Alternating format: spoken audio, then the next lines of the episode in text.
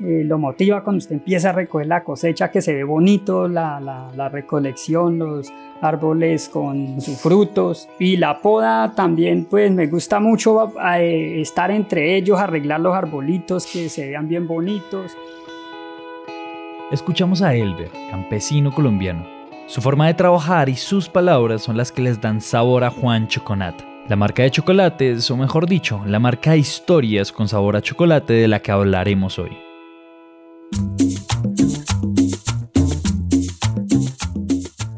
Que el que siembra sus esfuerzos cosecha sus frutos, y eso sí que se ve en Colombia, porque aquí todo lo que construimos nace del camello que nos hace ser quienes somos. Esto es Juntos Construimos País, un podcast de Grupo Éxito en coproducción con Naranja Media, en el que contamos las historias detrás de las personas que todos los días trabajan por Colombia. Mi nombre es Manuel y los voy a acompañar en esta aventura, entonces bienvenidos. La finca de nosotros digamos que es en una zona cercana a Ibagué, pero es una zona rural donde no hay vías para llegar, entonces nos demorábamos más o menos una hora.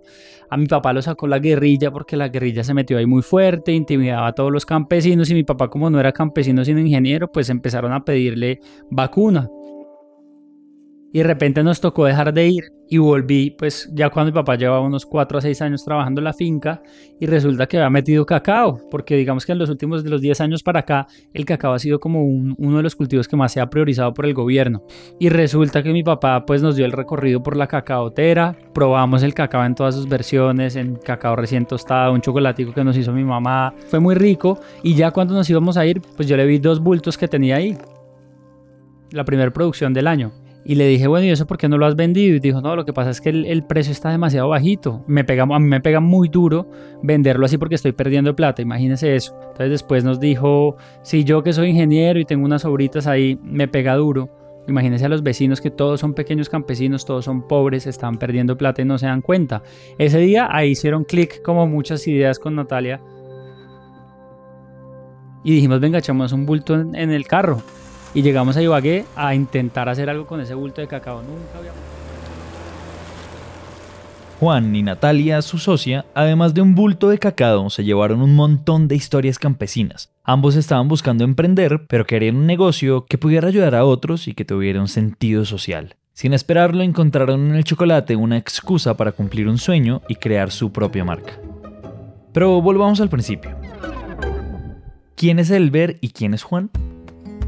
Era cultivador de café en la finca de mi papá. Eso es en San Antonio, Tolima. Él es Elber, es cacaotero y trabaja desde hace 5 años con Juan Choconata. La parte que más le gusta del proceso del cacao es la recolección y la poda. Por eso es que él trata cada semilla como si fuera la única.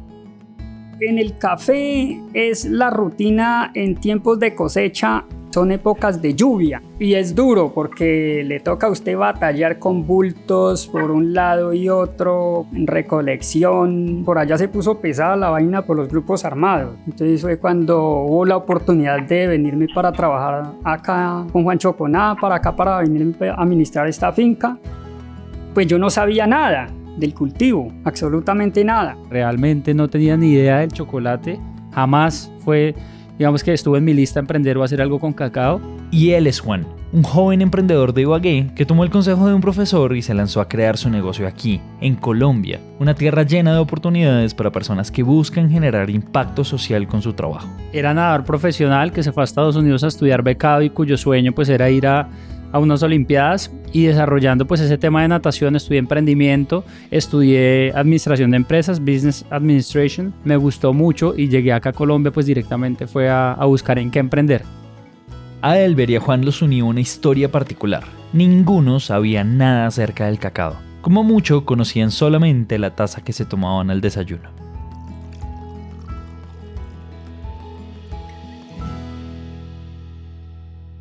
Ese fue, fue el momento en el que nos dimos cuenta la pobreza real que había en los vecinos de, de cacao y que había en Colombia. Nosotros empezamos a hacer chocolate y nos parecía algo rico, pero también pues como que decíamos, venga, pero si, ¿quién no ha hecho chocolates en el colegio y vendía chocolates? Pero cuando vimos el tema de la labor social, eso fue lo que realmente nos convenció. Natalia también er, va por la misma línea. Ella siempre dijo, yo quiero un emprendimiento social. Algo que te enseñan cuando tú estudias emprendimiento es que efectivamente donde hay muchos problemas hay oportunidades de negocio. Lo que no te enseñan es esa dificultad de buscar que alguien te pague por la solución que tú tienes. Eso es yo creo que el desafío más grande de un emprendedor. Cuando nosotros nos llevamos ese bulto, el primer producto que queríamos sacar era una Nutella. A todo el mundo le encanta la Nutella realmente. Empezamos a hacer las cremas, no teníamos nombres y de repente un día Natalia dijo, venga, llamémosle a esta vaina Juan Choconat, como de Juan, Chocolate y Natalia y como que fue como que, ah, bueno, pues miremos a ver cómo da. La idea del chocolate para esparcir no funcionó, pero después de varios intentos, Juan y Natalia por fin llegaron al chocolate que querían. Luego se enfocaron en lo que más les interesaba, la historia de los campesinos. Ellos creían firmemente que los agricultores necesitaban una retribución económica justa y un reconocimiento especial por parte de todos los consumidores. El tener claro cuál es el propósito de la empresa es lo que nos ha llevado a, llegar a donde estamos. Y esos componentes los fuimos desarrollando a medida que nos volvimos expertos en el modelo de negocio que, teníamos. Lo primero es lo que todo el mundo puede hacer de manera inmediata, que es pagarle más a un pequeño campesino. Entonces, un pequeño campesino para nosotros es una persona que vive en, pobreza extrema, en zona rural, que fue afectado por la guerra y que tiene cacao en poquitas cantidades, máximo dos hectáreas, para salir adelante nosotros pagamos, iniciamos pagando un 25% más a los campesinos con el diferencial de que se lo recogemos en la finca y no les toca pagar el envío. Dos, es educar eh, le enseñamos al campesino de que el cultivo no es de cacao, no es algo que está ahí, que crece un arbolito como un arbolito de mango perdido, sino algo en lo que tienen que invertir para que sea el cultivo principal. El año pasado tuvimos con la Fundación Grupo Social y con el SENA, la Universidad del Tolima, eh, un curso de un año en el que salieron certificados como técnicos los hijos de los agricultores, que era algo muy bonito. Tercero, es entender que hoy en día, por ejemplo, tenemos una certificación que se llama non-GMO, que son cacaos que son libres de, de genéticas modificadas. La cuarta es la producción orgánica. A los agricultores pues todos producen orgánico y se les han enseñado a hacer abonos líquidos y sólidos orgánicos y este año o el año iniciando el año entrante a más tardar vamos a estar certificados como productos orgánicos. Y el quinto, la parte número 5 del chocolate responsable es transformar el cacao, que es algo saludable, que es algo muy bueno, en algo que sea realmente bueno, porque mucho del chocolate que tú coges como materia prima y te das cuenta que es de lo mejor que hay en la naturaleza, lo transformas en productos llenos de azúcar y grasas. Está muy mal. Entonces, lo que hicimos fue entender que para la prosperidad del campesino es el diferencial en cacao lo que lo va a llevar a, salir de la pobreza. Va a ser único para el campesino que va a venir un comprador, sea Juan Choconado, alguien de Europa, y no le va a decir le pago a 5 mil porque ese es el precio, sino que le va a decir venga, lo suyo realmente es diferente, es único. Entonces, entremos a negociar el precio porque yo sé que le tengo que pagar más.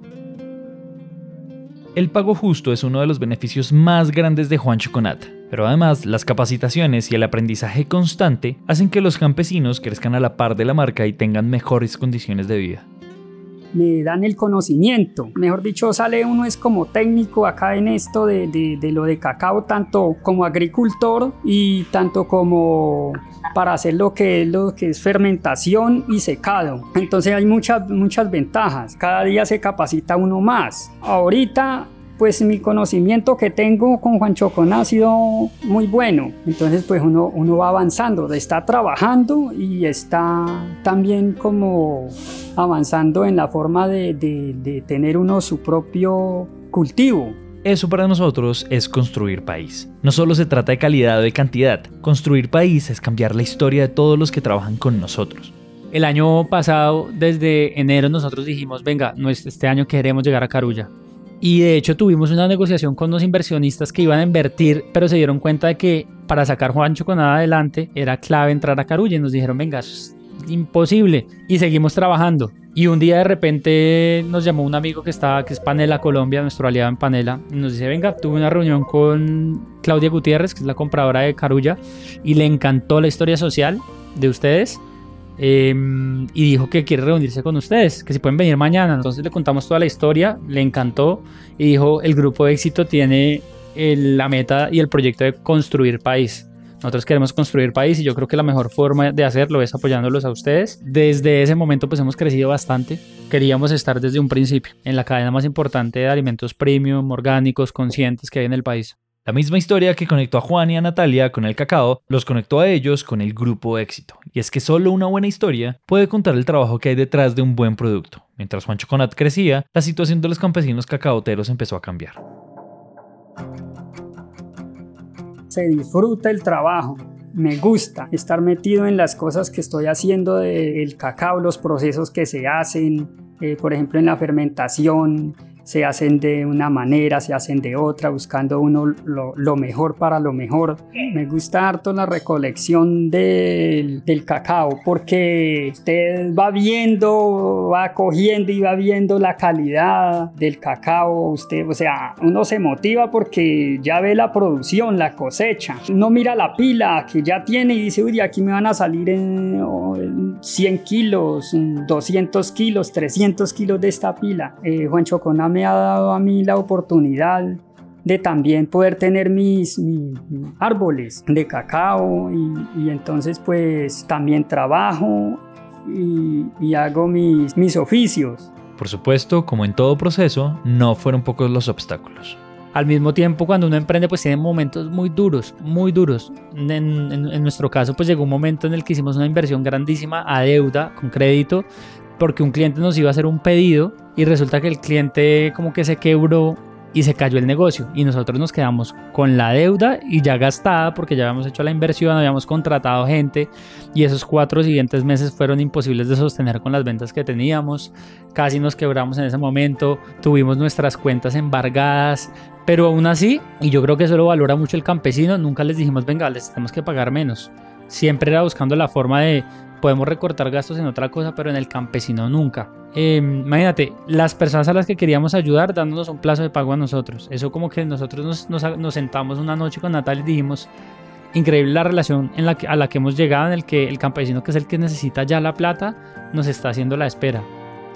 Más allá de los manuales de emprendimiento, el factor humano de Juan Choconat ha mantenido a la empresa firme durante todos estos años. En la historia que han estado escribiendo, los campesinos no trabajan para ellos, sino con ellos, y eso cambia completamente las cosas. Trabajan juntos y construyen país juntos. Nosotros teníamos muchos clientes, eh, clientes independientes, y trabajábamos como 40 o 60 agricultores para poder producir el cacao para, para comercializar. Inmediatamente apenas entramos a Carulla nos tocó subir ese número a 300. Entonces, uno, pues te ayuda porque al vender más necesitas más materias primas, en nuestro caso el cacao, y ahí se multiplica la gente que se beneficia de tu proyecto, de los sobreprecios que estás pagando, de todos los proyectos que tienes. Nosotros no queremos que la gente se grabe el Tolima o Putumayo o Arauca, nosotros queremos que se grabe a Chucho, a Fernel, a Urbey, eso es lo que queremos que se grabe. Cuando tú vas a la góndola de chocolate se cuenta la historia del pequeño campesino. Mi nombre es Elber Aguiar.